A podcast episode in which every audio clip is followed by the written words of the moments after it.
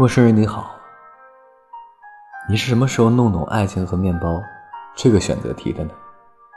偶然之间，在一个评论里看到了这样一句话：原来真的有相互喜欢的两个人不会在一起。我呆呆的看着那条评论，很久之后，突然情绪崩溃的大哭起来。记得小时候，电视剧和小说里的爱情，都是轰轰烈烈的。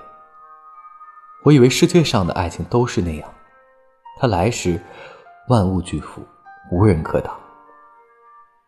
可当我对这个世间了解的越多，我便越胆怯，越彷徨，越无可奈何。生活不是只有爱情的浪漫电影，平凡人的日子，充斥着各种小说里略去的琐事。我才发现，原来人们真的可以做到。心里爱着一个人，却能面带微笑的和别人结婚生子，才明白，原来我一眼看到头的人生里，爱情是最大的奢侈品。